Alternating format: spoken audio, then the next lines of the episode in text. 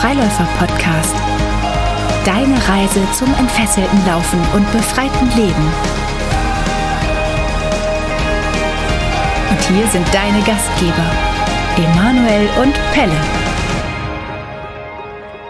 Es ist wieder Samstag. Eine neue Folge des Freiläufer-Podcasts ist on air und es ist die Folge 20. Das ist ein ganz kleines Jubiläum. 20. Folge in Folge. Und ich bin ein bisschen aufgeregt. Und zwar hat sich etwas getan in den letzten Wochen und das kann man auch schon tatsächlich bei uns auf der Webseite sehen. Wir haben das letztes Mal im äh, Podcast schon angesprochen, dass wir den Namen ändern oder dass der Name sich so ein bisschen geändert hat. Aber vor allen Dingen hat sich etwas geändert. Und zwar gibt es ein neues, altes oder neues Kursformat, was sich Barefoot Basics nennt. Freilauf Barefoot Basics. Und da werdet ihr, wenn ihr das anklicken werdet, mal auf der Webseite, da werdet ihr ganz viele Kurse sehen, ganz viele neue Kurse sehen mit unseren neuen Kolleginnen und Kollegen. Und das macht mich ein bisschen aufgeregt, weil es etwas ist, worauf ich sehr, sehr lange hingefiebert habe, wo ich dachte, dass, dass wenn es, wenn es groß werden darf, dann gemeinsam mit vielen anderen. Emanuel. Ja. Schön, dass du auch mit hier bist. Wie geht es dir damit? Damit? Ja. Ja, großartig, natürlich. Ähm, Freue mich da sehr, sehr drauf. Ich, wir haben vor ein paar Tagen die Termine alle auf die Webseite schon mal eingepflegt und es war sehr krass, wie viele Termine das war. Die haben eigentlich gar nicht draufgepasst auf diese Auswahl, wenn man dann auf Termin klickt. Ähm, und diese Größe da zu sehen, das war schon irgendwie ein bisschen, ja, das war schon cool irgendwie. Aufgeregt bin ich natürlich auch, weil es immer auch etwas Neues ist und ein Wagnis ist. Aber es ist schon, also ich bin, ich bin sehr positiv aufgeregt, weil ich weil ich eine sehr, sehr positive Energie von unseren Coaches bekomme. Die sind voll dabei, die ähm, unterstützen die Sache gerade sehr, die spreaden auf Instagram und so und die sind sehr, sehr motiviert alle und haben sehr, sehr große Lust und ich habe auch das Gefühl, dass da mm, so ein, so, ein, so ein Darben fast schon war bei, bei vielen, die jetzt endlich auch gesagt haben, geil, dass ihr das angeht und dass ihr das freigebt im Prinzip für andere Coaches und dass wir endlich halt auch offiziell arbeiten können. Und da spielt natürlich auch mit ein, dass wir jetzt halt diese Freilaufmethode entwickelt haben und die auf den Markt bringen, wo auch viele Coaches, glaube ich, von uns, die wir ausgebildet haben, die Absolventen und Absolventinnen von uns sind, wirklich ein Tool an, an die Hand bekommen, an den Fuß bekommen, um damit zu arbeiten. Also auch das ist alles sehr aufregend gerade, ja, und äh, von daher geht es mir damit gut. also die, äh, ganz konkret für alle, die jetzt zuhören, heißt das, ähm, dass wir in Deutschland, Schweiz und Österreich glaube ich noch nicht, aber in der Schweiz und in Deutschland kann man sagen, auf der ganzen Landkarte verteilt ab diesem Jahr, ab mhm. Anfang April kleinere Kurse von ungefähr vier Stunden Länge anbieten, wo es wirklich um die Grundlagen des Barfußlaufens, Barfußtraining geht, aber eben auch Grundlage für das Lauftraining an sich, dass man, dass wir den Fuß eben da sehr beleuchten, dass das für jeden in ja, erreichbarer Nähe sein sollte. Also wir haben, glaube ich, wirklich das so abgedeckt jetzt, dass man Mecklenburg-Vorpommern würde ich jetzt leider sagen, die müssen bis nach Berlin fahren oder bis nach Schleswig-Holstein, aber äh, ansonsten sind, glaube ich, alle Bundesländer fast äh, mit, mit 100 Kilometer vielleicht können sie einen Kurs bei sich in der Nähe finden. Und äh, das ist für uns ein wichtiger Punkt, weil wir haben ja früher auch Beginnerkurse gemacht in der Barefoot Academy in Düsseldorf, aber äh, das ist natürlich, wenn man da so einen Beginnerkurs macht und man kommt aus dem Allgäu und muss dann bis nach Düsseldorf fahren mit äh, Unterkunft und so weiter, war vielleicht abschreckend für viele. Und jetzt was in der Nähe zu haben, das ist äh, für uns eben ein großes Anliegen gewesen, dass wir überall erreichbar sind und wir haben eben da Coaches für ausgewählt, die wir in den letzten Jahren ausgebildet mhm. haben. Für alle die äh, 20 Coaches, die das sind, können wir die Hand ins Feuer legen. Die wir sehr wertschätzen und die wir sehr, sehr wertschätzen wollen, auch dadurch, dass wir eben mit denen zusammenarbeiten und wertschätzen das, was heißt das? Was meinst du damit, dass wir die wertschätzen? Dass ich ihren Wert in ihrer Kompetenz und als Mensch sehr zu schätzen weiß, weil sie unsere Arbeit zum einen erleichtern, weil sie gemeinsamen Weg mit uns gehen und äh, ich hoffe auch, unser Thema, unsere Methode an sehr viele Menschen weitergeben können. Was meinst du denn damit? Hast es jetzt nicht gesagt, aber was würdest du damit meinen? Also mir ist halt einfach klar geworden in den letzten Jahren, dass wir, dass wir da ständig Menschen ausbilden. Zu Barfuß-Trainern haben wir die ausgebildet, tatsächlich Barefoot Movement Coach oder mhm. eben Natural Running Coach, also natürliches Laufen Coaches. Und dass die tatsächlich, wir haben das ja auch schon mal an, in anderen Podcasts benannt, nicht ans Arbeiten so richtig mhm. gekommen sind, weil wir haben eigentlich den versucht, wertschätzend gegenüberzutreten, indem wir gesagt haben, macht doch euer Ding da draus. Mhm. Ihr seid ja eigenständige Menschen und ihr könnt ja euer, ihr sollt euch nicht verlieren und ihr müsst euer eigenes Ding machen. Damit haben wir, glaube ich, aber die meisten von diesen Menschen überfordert, dass sie, dass sie komplett ihr eigenes Business aufbauen mhm. sollen. Und jetzt haben wir angefangen, ihnen doch einen festen Rahmen zu geben und zu sagen, hier, in diesem Rahmen kannst du dich entfalten und die Wertschätzung ist tatsächlich, dass wir ihnen einen Teil unserer Identität mhm. überlassen und mhm. sagen, ihr wir arbeitet jetzt ab. tatsächlich ja. mhm. genau für die äh, Barefoot Academy und das erfordert dann doch auch ein bisschen Loslasten mhm. von, äh, von, von, von dem, von dem eigenen, so dass ja. man sagt irgendwie, wenn ich das jetzt abgebe und die arbeiten für uns, dann äh, nicht, dass ja. das irgendwie ganz komisch wird oder so. Aber dass man da loslässt und, und, und Vertrauen, also Vertrauen ist, glaube ich. Vertrauen, ne, was, ja. was wir da mhm. spenden. Und ich glaube, äh, jemandem Vertrauen zu schenken, ist, glaube ich, schon auch einfach eine Form der Wertschätzung. Dass jeder erstmal vertrauenswert ist, ne, ja. Ne, aber. Ja. Mir fällt gerade so ein, wir reden ja gleich auch mit unserem heutigen Gast über Wertschätzung haben wir zumindest gerade im Vorgespräch äh, herausgestellt, äh, herausgefunden, dass das ein Thema werden könnte. Mir fällt gerade so ein, Wertschätzung ist ja für uns etwas, was wir zwar jetzt auch abgeben und, und wo wir Vertrauen reingeben in Menschen, in ihre Arbeit, wo wir ja auch immer, aber in den letzten Jahren immer mehr sagen, wir bringen unseren Klienten und Klientinnen, unseren Teilnehmenden Wertschätzung gegenüber oder immer mehr in ihrer Problematik. Also auch wenn jetzt jemand mit kaputten Füßen zu uns kommt, haben wir ja mittlerweile eine Haltung, dass wir erstmal den Menschen natürlich sowieso wertschätzen, aber dass wir auch ihn zu seinem Körper in eine Wertschätzung bringen oder führen oder, oder ihm die auch vielleicht ermöglichen. Also so ein, so ein, so ein kaputter großer C, erstmal auch zu sagen, okay, das ist jetzt so, der große C sieht jetzt so aus, weil er sich gut angepasst hat, zum Beispiel. Das ist ja auch eine Form von Wertschätzung, wo man erstmal seinem Körper sagt, okay, dann hast du gut gemacht, hast dich an den Schuh angepasst.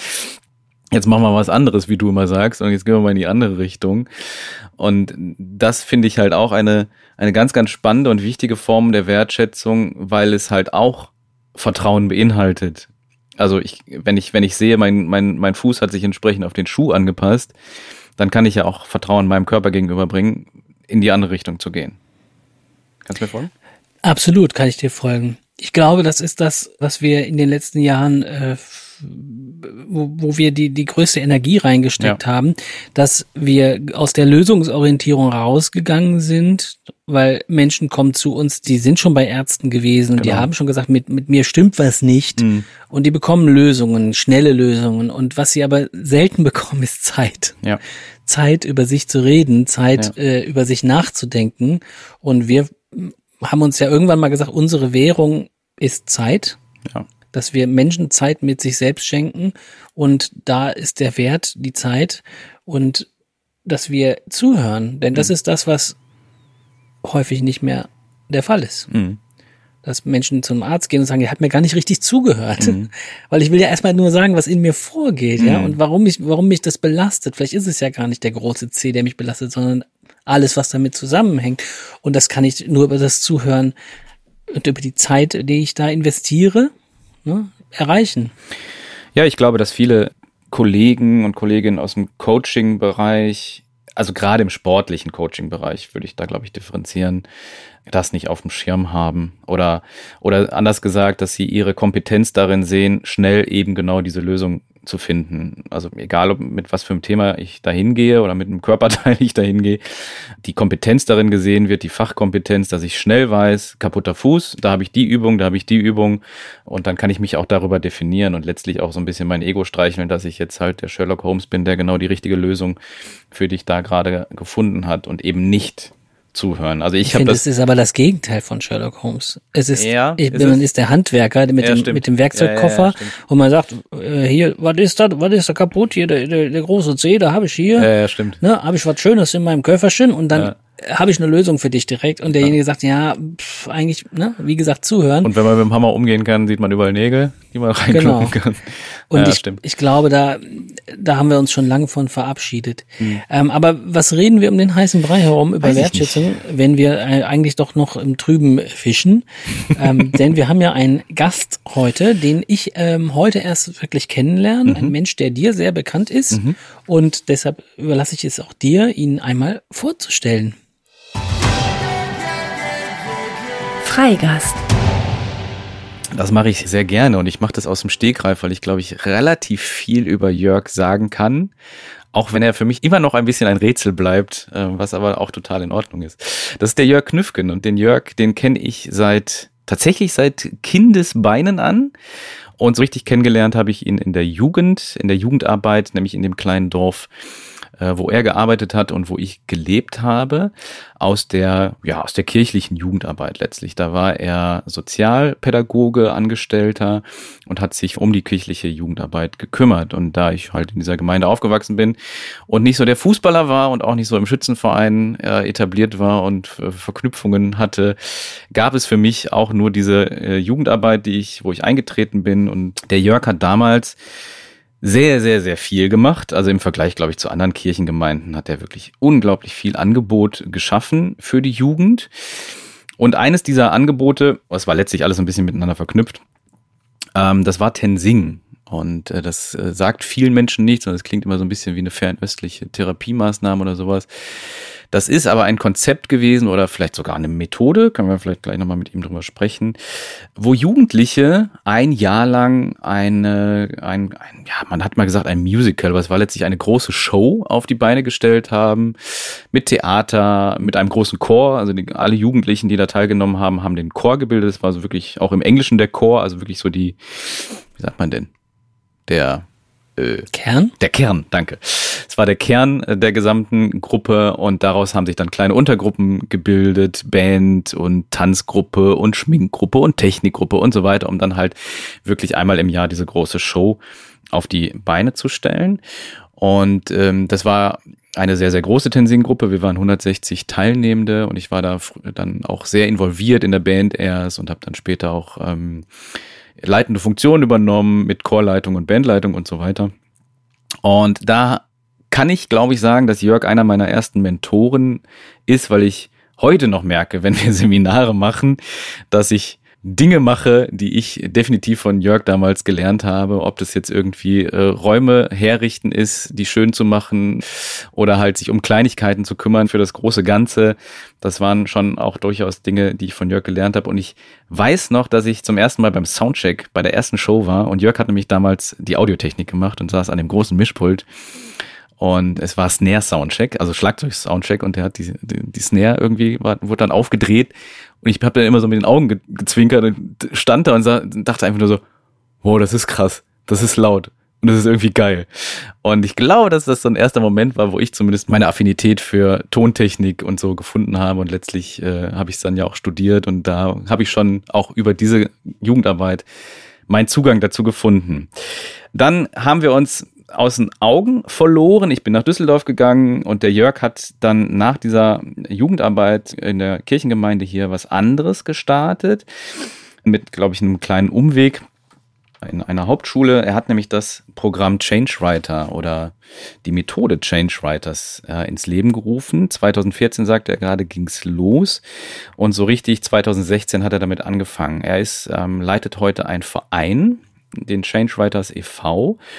Und in einem Satz zu sagen, was sie machen, sie haben ein neuartiges Programm auf die Beine gestellt, um einen wertschätzenden Beziehungsaufbau in Schulen zu etablieren. Das heißt, sie arbeiten sehr viel mit Lehrern und Lehrerinnen und haben einfache Methoden entwickelt, um einen besseren Beziehungsaufbau zu ihren Schülern und Schülerinnen zu entwickeln.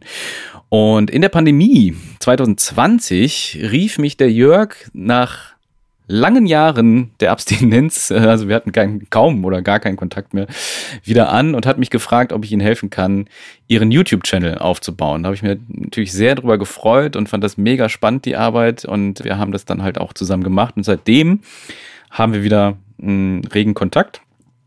Und wir haben vor allem gemerkt, und deswegen ist der Jörg am Ende, glaube ich, auch hier in unserem Podcast, wir haben in dieser Zeit gemerkt, dass wir ziemlich ähnliche Sachen machen. Also, dass wir mit unserer Freilaufmethode einen sehr, sehr ähnlichen Ansatz haben wie die Change Writers und wie das, was der Jörg macht, nur halt auf einer anderen Ebene oder mit anderen, mit einer anderen Zielgruppe vielleicht auch einfach. Aber letztlich arbeiten die Change Writers mit sehr einfachen Methoden, worüber wir vielleicht gleich noch ein bisschen sprechen können. Und das tun wir ja auch. Und wir haben uns da sehr viel drüber ausgetauscht. Und ich weiß, dass der Jörg ein paar Mal schon im Vorfeld dieses Podcasts gesagt hat, ich weiß überhaupt nicht, was die von mir wollen. Ich bin überhaupt gar kein Läufer. Und Pelle hat sich gerade mit dem Jörg vorgestellt und hat gesagt, ich bin auch nicht so wirklich Läufer oder bin sportlich zumindest so gar nicht ambitioniert. Und das war ich ja auch noch nie. Mit Sport hatte ich nie wirklich viel am Hut, obwohl wir laufen und ich glaube aber, das ist genau die Schnittstelle, wo es matcht und wir, wir viel Gesprächsbedarf haben, nämlich mit einfachen Methoden, vor allem auch, glaube ich, mit nicht etablierten Methoden. Also ich glaube, das war etwas, was Jörg schon immer gut konnte. Er hat halt einfach, also er baut Beziehungen zwischen Schülern und Lehrern auf, ohne dass es ein Seminar gibt, Beziehungsaufbau. Wir gehen halt nicht an die Flipchart und sagen, so, also zwischen Lehrer und Schüler, heute bauen wir mal unsere Beziehung auf, sondern diese gehen halt einen, einen Weg über Emotionalität, über, über einfache Methoden, über Spüren, über ähm, sich anders kennenlernen. Und das hat er damals mit Tenzing gemacht, das macht er heute und ich glaube, das machen wir halt in der Freilaufmethode auch. Wir gehen halt auch weg von, ich zeig dir mal, wo die Arme hin müssen beim Laufen, sondern wir machen halt Wahrnehmungsübung und dann lassen wir das halt im Vertrauen, wie wir gerade gesagt haben, in der Wertschätzung den Klienten finden. So, das war jetzt eine lange Vorstellung. Hallo Jörg. Hallo zusammen. Vielen Dank für die ausführliche Vorstellung. Gerne. Ich kann da gar nichts mehr zu sagen. Stimmt alles, glaube ich. Gut. Kannst dich vermutlich an den Snare-Soundcheck auch nicht mehr erinnern, aber das ist mir hängen geblieben. Also dieser Snare-Soundcheck ist also einfach unglaublich lang her. ja. Und generell schätze ich mich nicht so als Menschen ein, der so übermäßig lange zurückschaut. Nee. Und äh, bin halt in dem Change Writers Projekt, von dem du erzählt hast, so zu 110 Prozent involviert und dass der Rückspiegel nicht ganz auf die weite Entfernung eingestellt ist. Aber es ist äh, trotzdem schön, dass sich da Verbindungen immer noch herstellen lassen zu dir und auch zu vielen anderen, weil es ja. halt damals eine große Gruppe war und ja. über die Jahre hinweg äh, zig, hundert Menschen da aktiv gewesen sind. Und äh, immer wieder äh, kommt es zu Kontakten wie zu dir, die ganz hilfreich sind und auch wieder was Neues entstehen lassen. Und ich glaube, so der Mut und, und der, der Wille, äh, neue Dinge zu gestalten, äh, scheint da ja irgendwie sehr prägnant gewesen zu sein, mhm. weil das so viele Leute machen. Mhm. Ja, es hat schon viele Menschen geprägt, glaube ich, auf jeden Fall. Aber bevor wir da weiterreden, haben wir zehn Fragen für dich. Bist du dafür bereit? Ich sag nur, Jörg, du darfst sie nicht ausschmücken, die Fragen, sondern du darfst in diesem Fall tatsächlich nur dich für eine Sache entscheiden. Also jetzt habe ich 13 Jahre im Schuldienst gearbeitet und äh, ihr wisst doch, die Fragen stelle ich hier. Na gut, machen wir es mal. So war das mal. Heute ist es anders. Zehn befreiende Fragen. Schnell oder langsam? Langsam. Und schnell. Ja. Laufen oder saufen? Äh, das eine schließt das andere nicht aus. Nee, komm, jetzt, das geht so nicht. 50-50. Saufen. Okay. Saufen oder raufen? Raufen. Musik hören oder Musik machen? Hören. Salz oder Pfeffer? Salz. Mit zehn Dingen auf einer einsamen Insel oder mit einem Ding auf zehn Inseln? Ersteres. Nordhalbkugel oder Südhalbkugel? Nord. Optimist oder Pessimist? Optimist. Diskutieren oder schweigen?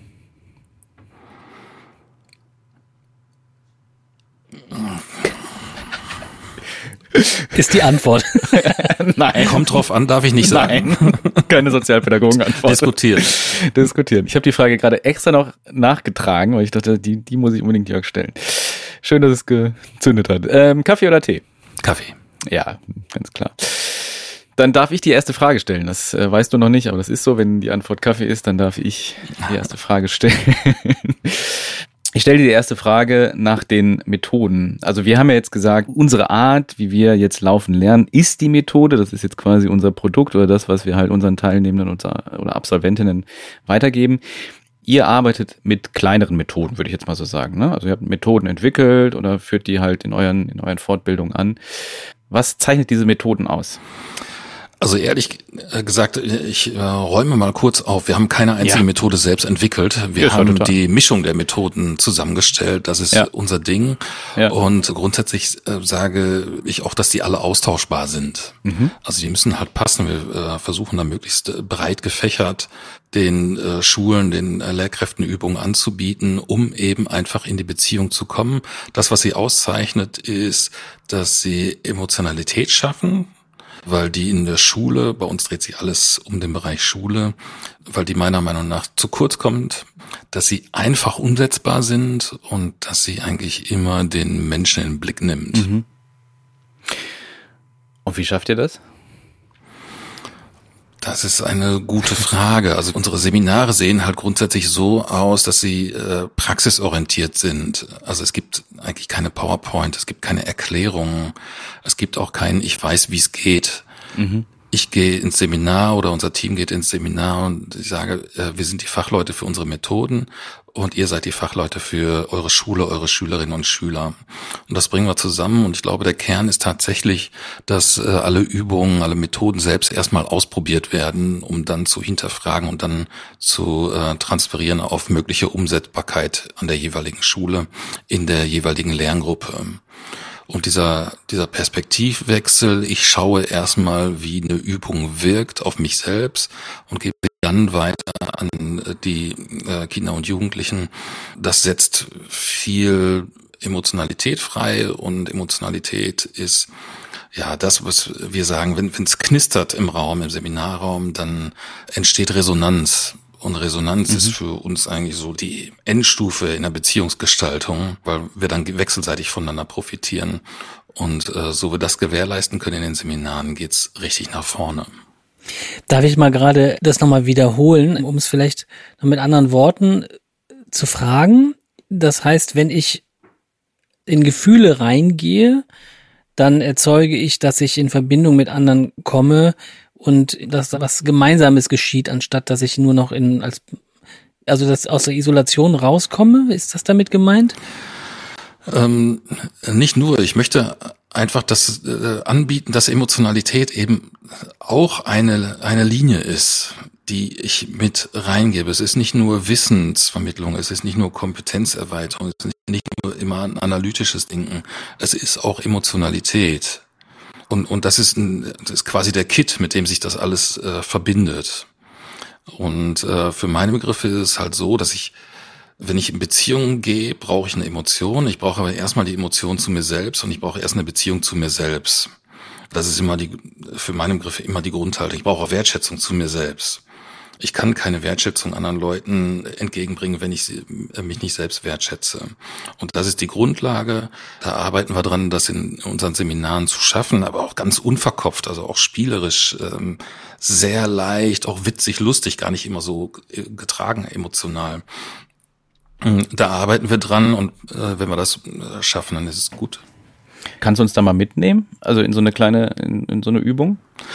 Äh, ja, bei uns im, im Mittelpunkt unserer Methode steht Tagebuch schreiben. Mhm. Und ich nehme euch mal mit in die Praxis, wie ich das selbst ausprobiert habe an Schulen. Da hatte ich mit äh, Schülerinnen und Schülern zusammengearbeitet, die sich eigentlich so allem Schulischen gegenüber verweigert haben und erst recht gegenüber allen Pädagoginnen und Pädagogen. Die hatten die Nase voll von allem und waren kaum ansprechbar. Und es ist damals mit einem kleinen Trick gelungen, mit methodischen Trick gelungen, dass die Jugendlichen selbst Tagebuch geschrieben haben und ich durfte diese Tagebücher lesen. Und sie schrieben über ihren Lebensalltag, oft aus sozial benachteiligten Milieus. Und mich hat das unglaublich beeindruckt, was die geschrieben haben, was da rauskam, welche Lebensleistung die überhaupt verbringen müssen jeden Tag, um äh, bis zu dem Punkt zu kommen, wie sie in der Schule sitzen. Mhm. Das, was ich gelesen habe, durfte ich als Respekt den Jugendlichen zurückgeben und das war eigentlich schon alles, was gebraucht wurde, um in Beziehung zu kommen, weil die Schülerinnen und Schüler zum ersten Mal gemerkt haben, ich werde hier gesehen. Und ich mhm. werde hier nicht nur als Täter gesehen, der seine Hausaufgaben nicht macht oder eine Arbeit fünf schreibt äh, oder irgendwie einen Stuhl umkippt, sondern ich werde ganz als Mensch gesehen. Und kannst du das schaffen mit verschiedensten Methoden, die, die, die sind dann eigentlich beliebig. Hauptsache das funktioniert. Mhm. Äh, dann kommst du halt in Beziehung, dann mhm. sind die Beziehungen gleichwürdig und äh, so tiefgreifend, dass sich ganz schnell unheimlich viel ändert sowohl bei mir selbst als auch bei anderen. Also ich dachte am Anfang immer, ich gehe in meine Problemgruppe und das war an einer Hauptschule im Ruhrgebiet und ich habe wirklich kein Bein an die Erde bekommen da. Ich konnte mich überhaupt nicht bemerkbar machen. Äh, mir hat niemand zugehört. Ich hatte meiner Meinung nach tolle Methoden da auch mitgebracht. Aber äh, was nützen dir die Methoden, wenn du sie nicht, äh, ja. wenn du sie gar nicht beschreiben kannst? Und dann funktionierte ja. das auf einmal. Das war totaler Wahnsinn. Und vier Wochen später dachte ich, ich gehe in mein Wohnzimmer. Krass. Ich habe bei uns eine ähnliche Erfahrung gemacht, was die Methoden angeht, dass ja, ich glaube schon, je einfacher die Methode wurde, um, also wie du jetzt auch sagst, je verständlicher die oder die Durchführung der Methode wurde, umso mehr hat sie erreicht eigentlich. Um, umso größer war die Veränderung. Tagebuch schreiben ist ja jetzt eigentlich auch, auch erstmal kein, kein komplexes Ding. Ne? Nein, du nimmst ein ähm, Tagebuch und schreibst. Genau. Oder eben nicht. Oder eben nicht. Und das merke ich immer wieder, wenn wir ganz einfache Atemübungen machen, wenn wir ganz einfache Wahrnehmungsübungen machen, dann ist es so viel zielführender als irgendwelche komplexen Sprung, Hüpf, Beine hier hinziehen, irgendwie Übungen. Ja. Wir machen ja eine ganz ähnliche Übung mit dem Tagebuch und zwar die Redestabrunde. Das heißt, wenn wir in kleineren Gruppen oder in Seminaren sind, wo wir sehr, sehr in, in die Achtsamkeit reingehen, dann machen wir eine Redestabrunde. Auch hier gilt es ja, dass derjenige, der den Redestab hält, einen Monolog führt, also ein Innenleben nach außen bringt und eben nicht, mhm. es wird nicht kommentiert, die Wahrnehmung, es wird nicht kommentiert, was in demjenigen äh, passiert, sondern es wird respektiert, es wird wertgeschätzt und die Wertschätzung ist eben wieder die volle Aufmerksamkeit auf den, der den Stab hat und der das Tagebuch im Prinzip ja, ne, wie geht es mir gerade und wie, was ist jetzt in mir passiert, in dem, vielleicht im letzten Tag. Das machen wir immer wieder auch in den Seminaren. Könnte geklaut sein von uns. Mhm. Ja, könnte geklaut sein, ist es nicht? Klauen wir aber jetzt. ja, genau. Die Redestabrunde ist ja was Indianisches, ne, wo es darum geht, dass es wichtiger ist, auch zuzuhören und dem anderen das Wort zu überlassen. Und wir haben ja auch eine Laufschule. Kann man ja auch sagen, ist ja auch, auch Schularbeit so ein bisschen. Und zu uns kommen ja Menschen, die auch, wie bei dir in der Schule, die, die den Weg teilweise beschreiten schon, aber sehr viel Aufwand damit reinbringen mhm. und irgendwie trotzdem nicht ans Ziel kommen. Und da merke ich immer wieder, wenn Laufen, und das ist offen bekannt, wenn Laufen gut fürs Herz-Kreislauf-System ist, wenn Laufen gut ist gegen Depression, antidepressiv wirkt, also es ist kein Antidepressivum, aber es wirkt auch antidepressiv, es kann therapeutisch wirken. Laufen äh, bringt dich nach draußen, bringt dich an die Luft, an die frische Luft und so weiter. Und dennoch kommen zu uns Menschen, die diese Lebensqualität teilweise verloren haben, die dadurch entsteht durch das Laufen und sagen, erst wenn ich morgen mehr laufe, als ich gerade tue, habe ich einen Wert mhm. erreicht. Ja? Und, und da merken wir halt, wenn wir da sagen, stopp, der Wert ist schon da.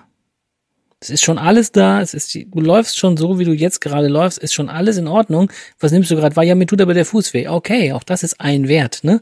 Und dem Aufmerksamkeit zu zollen oder, oder zu geben, das ist schon sehr faszinierend, dass das ausreicht mhm. häufig, um Glück zu empfinden. Für einen kurzen Moment, mhm. zumindest. Ja, es klingt, klingt auch wieder äh, relativ äh, parallel zu den Erfahrungen, die ich äh, auch machen durfte. Und es ist bei uns im Seminar so, wenn wir mit den Lehrkräften arbeiten und auch im Anschluss an äh, Seminar weiterarbeiten, dass wir halt immer sagen, dass, dass sie halt die Fachleute sind. Und wir bieten an. Und ich kann nicht sagen, was richtig ist oder was falsch. Und äh, ich möchte allerdings Schon, also wenn ich die, in einem Beispiel jetzt äh, die Grundhaltung habe, wenn meine Überzeugung ist, dass äh, der ne-, Next Step, äh, ich muss dann schneller laufen oder so, nicht der richtige ist, dann würde ich zumindest erfragen mhm. wollen. Mhm. Ich zumindest so, was, was versprichst du dir davon, morgen schneller mhm. zu sein? Schon, also mir hängt schon äh, der Satz sehr äh, intensiv immer wieder nach. Entscheidend ist, was du bist und nicht, was du machst.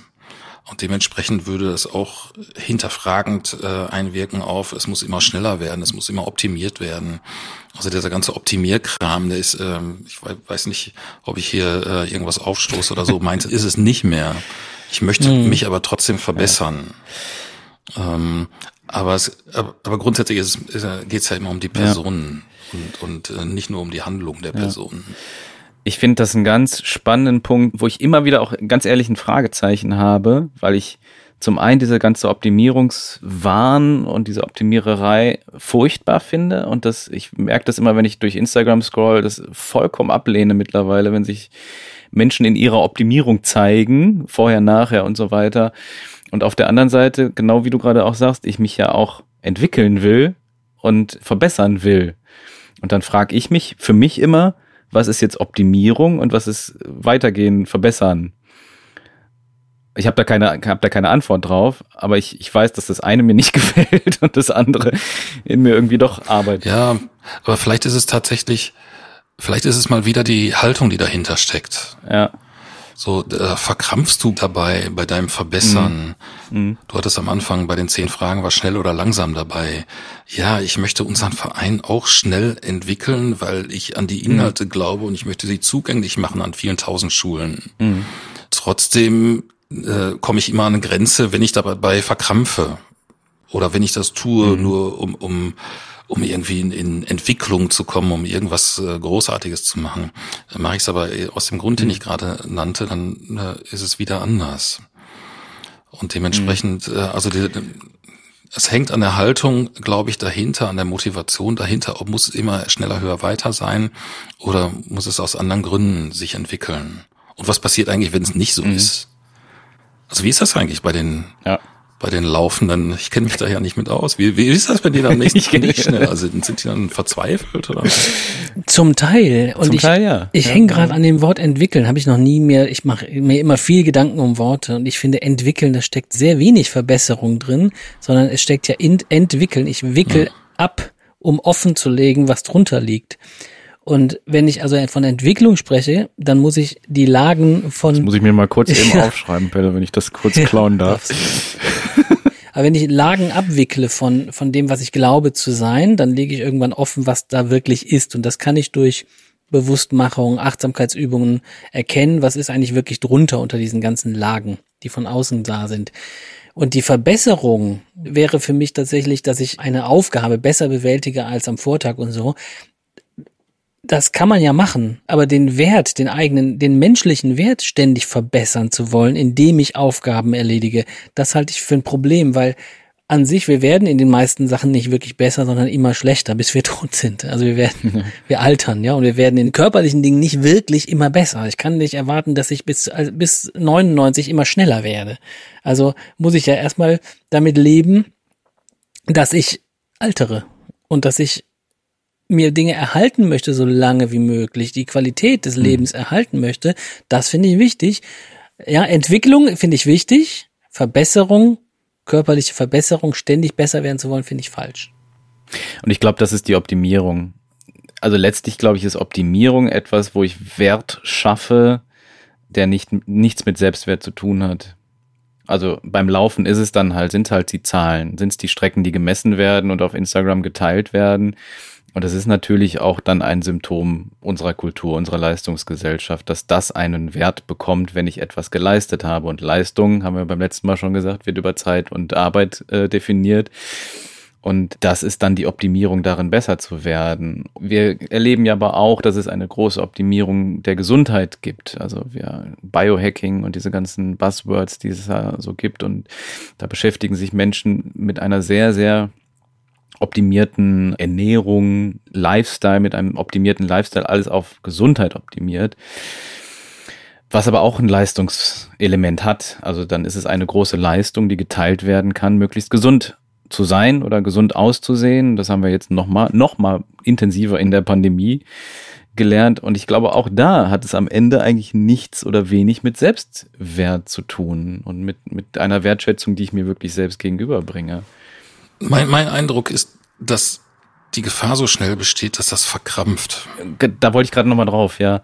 Ich fand das Wort so gut. Da habe ich so meine persönlichen Schwierigkeiten mit. Also das kennen wir im Seminar mhm. auch, dann, dann wird mhm. vier Tage Methodentraining gemacht, und alles mhm. toll. Und ah, ich weiß jetzt gar nicht, wo ich anfangen soll. Und ich kann doch jetzt mhm. nicht 30 Schüler mhm. äh, in meiner Klasse haben, zu denen ich eine Beziehung aufbaue. Dann fange ich lieber gar nicht an, entweder richtig oder gar nicht. Also diese ganzen Dinge, die dann ganz schnell kommen und ich bin so unvollkommen da drin und der, der Rahmen gibt's nicht her.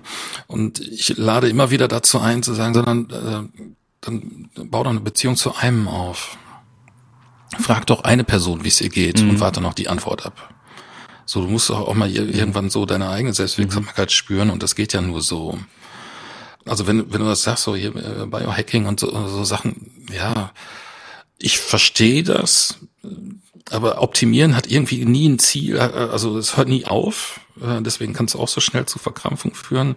Mhm. Und ähm, ja, du hattest eben das Saufen oder Laufen gefragt, mein Gott, warum kann man nicht mal ein Bier trinken? So geht das nicht mal, bleib mal locker. ja. so, äh, heute die Welt verändern, äh, gerne, aber heute ist auch Freitagabend. Also ich finde, das darf auch mal sein. Ja, ich glaube, da liegt eine große Enttäuschung dahinter, ne? Auch eine Enttäuschung dem schulmedizinischen, äh, der Versorgung und dass man im Prinzip glaubt, aufgedeckt zu haben, dass man selber für sich verantwortlich ist und dass man selber investieren muss. Ich glaube, der, der Grundgedanke in dieser Optimierung ist tatsächlich, ich übernehme Verantwortung für mich selber. Der ist ja gut. dieser Gedanke. Also wir wollen jetzt nicht alle Menschen, die jetzt mhm. Biohacking betreiben, irgendwie ähm, ja, gerade dissen. Ganz im Gegenteil, die übernehmen Verantwortung für sich selber.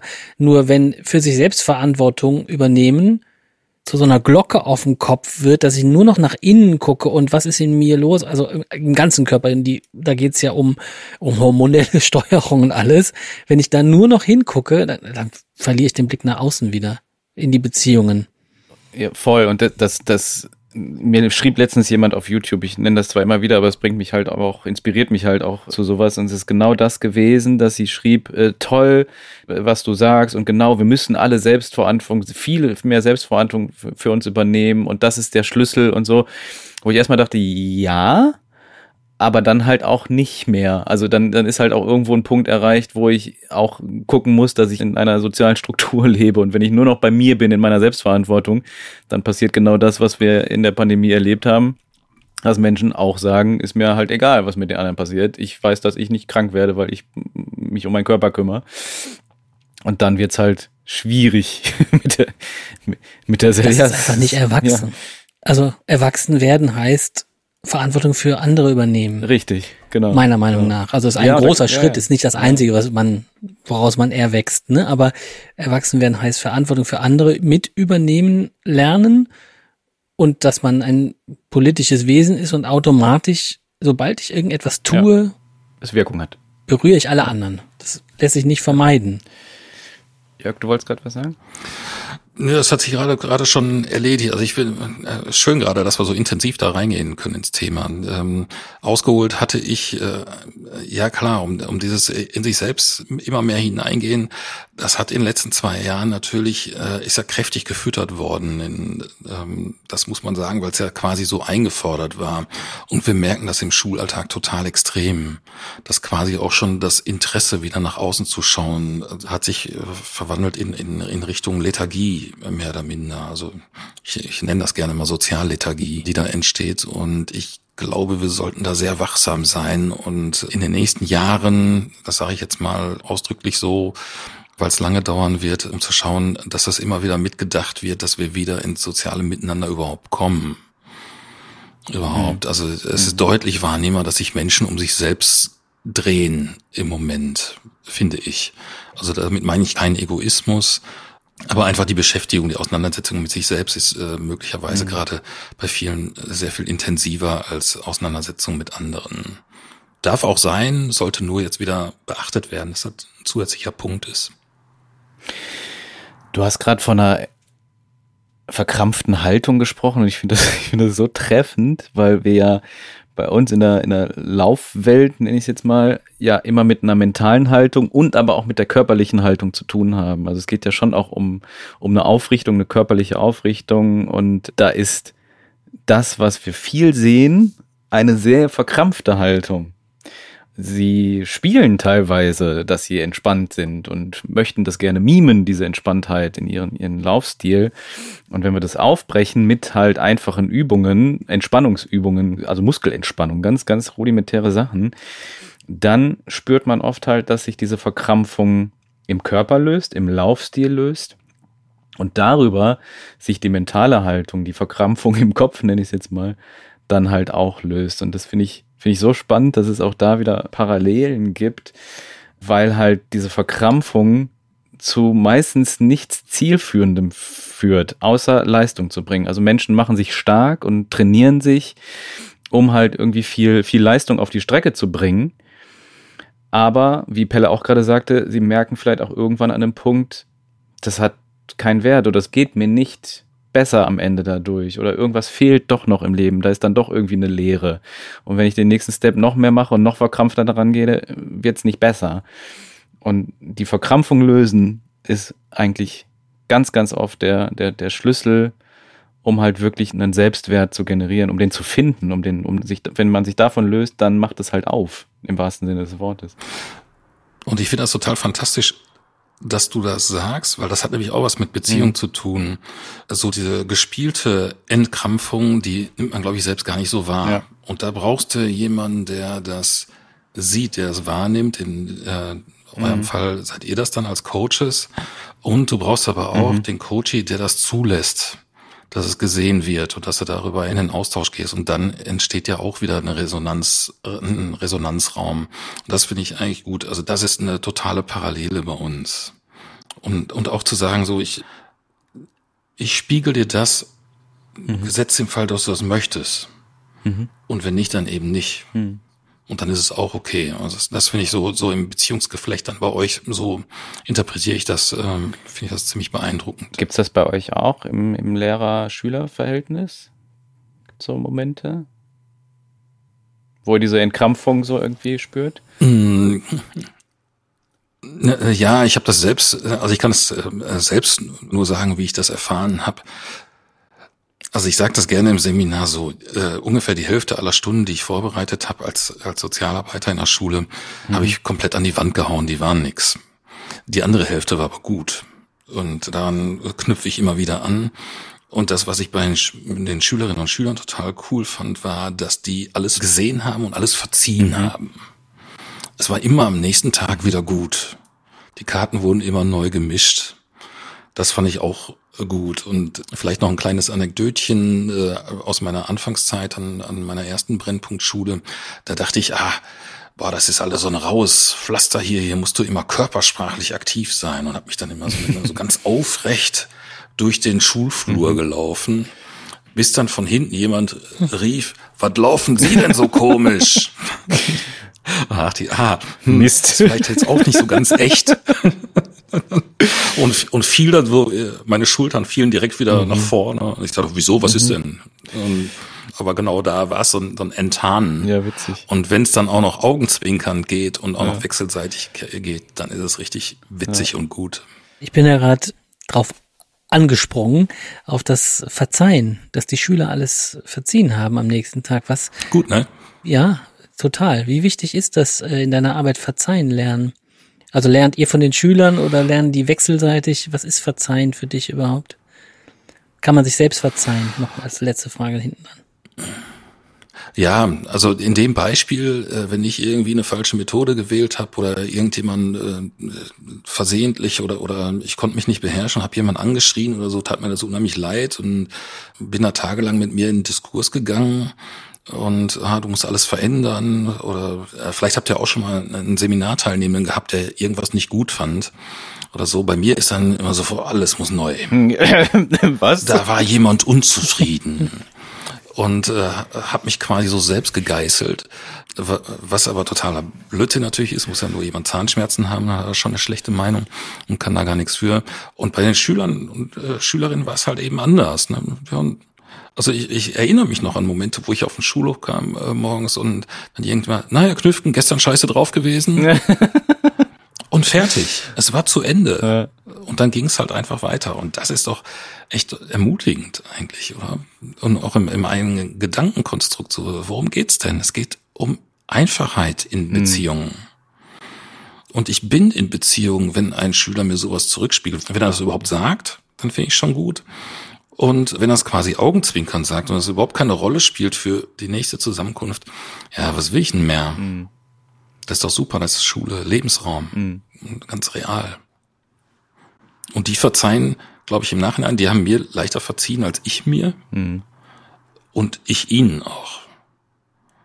Also ja, wechselseitiges Lernen ist gut für Beziehungsgestaltung. Mhm.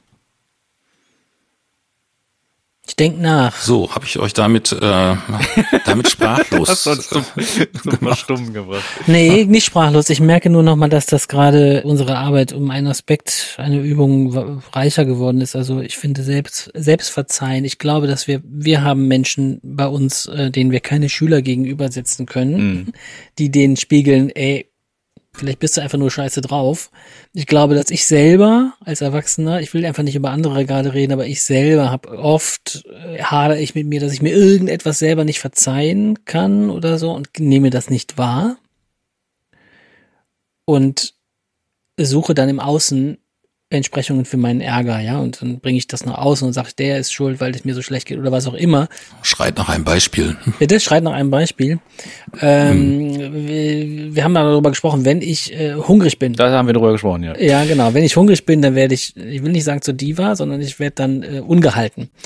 Und das merke ich aber nicht wirklich. Und dann bin ich mir sicher, dass die anderen das alle und so. Wenn mir aber jemand sagen könnte, ey, ich verzeihe, das ist jetzt aber mal was, bitte. Hm dann geht der ganze Druck raus. Und ich glaube, dass wir häufig zu vorsichtig miteinander sind. Also wenn mir jemand immer wieder sagt, ey, immer wenn du hungrig bist, dann wirst du ätzend, ja.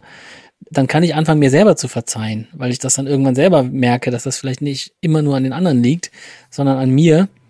Und ich kann dir das im Übrigen auch besser verzeihen, wenn ich weiß, ja, was los ist. Klar.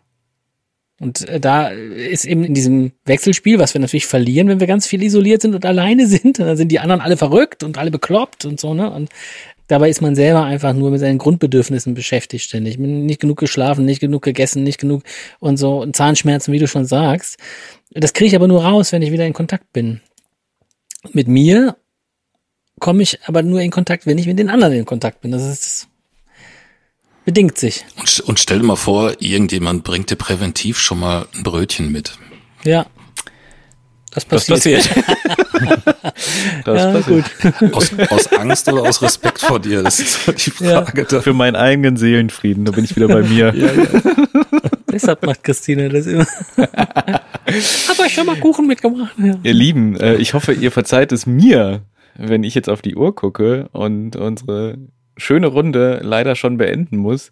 Aber ich glaube, das schreit nach einer zweiten Runde, wenn ich das richtig deute, dass wir da gerne nochmal weitermachen können. Und ich danke dir, Jörg, für die Insights, wie man das so schön nennt. Sehr gerne. und für das Match. Und ähm, darf ich schließen, Pelle? Oder Sehr gerne. Ist es unverzeihlich, wenn ich. Ich muss am Ende immer irgendwie dir. so Wort spielen. Ja, okay. Wir sehen uns in 14 Tagen. Nee, wir, ach Gott, ich habe nach ein, zwei Jahren Podcast immer noch nicht. Wir hören uns in 14 Tagen wieder. Willst du noch was sagen? Wer hebst deine ja, Stimme? Ja, wir haben ja. noch nicht mal ein Jahr voll. Äh, zwei Jahre, stimmt, du hast recht. Wir haben im Mai gestartet, ja. April, Mai. Ja. Letztes Jahr. Noch kein Jahr voll. Dann darfst du auch noch, wir sehen uns wieder sagen. Wir hören und sehen uns in 14 Tagen wieder beim Freiläufer Podcast. Macht's gut, bis dahin. Tschüss, Jörg. Tschüss, Pelle. Tschüss. Ciao.